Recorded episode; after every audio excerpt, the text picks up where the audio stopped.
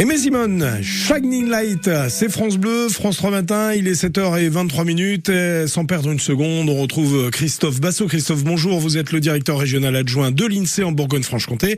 Le chiffre du jour en ce jeudi matin, 193 500.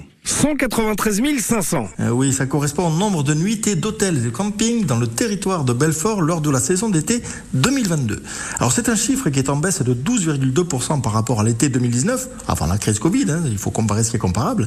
Alors euh, cette baisse, elle, est en partie liée aux, Européennes de Belfort, euh, l'un des plus gros festivals de France, et qui ont subi un violent orage qui a forcé l'annulation des deux premiers jours. Mais bon, il n'y a, a pas que ça.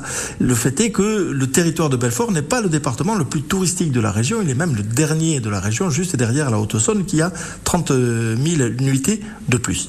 Il ne pèse que 2,5% des nuitées touristiques de la région, ce qui s'explique aussi en partie par la faible superficie du département.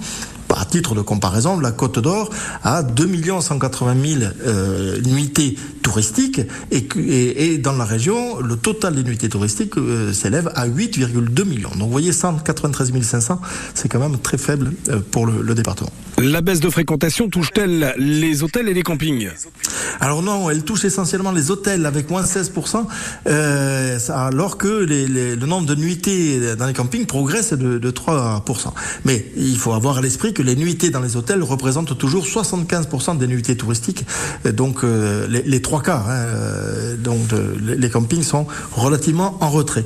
Donc euh, l'embellie dans les campings dans la région, euh, elle est partout, hein, sauf en Haute-Saône où il y a eu moins 4% et alors que le, le, le camping représente 60% du tourisme euh, dans, dans la région. Merci beaucoup Christophe Bassot, directeur régional adjoint de l'INSEE en Bourgogne-Franche-Comté. On vous retrouve demain à la même heure, 7h20.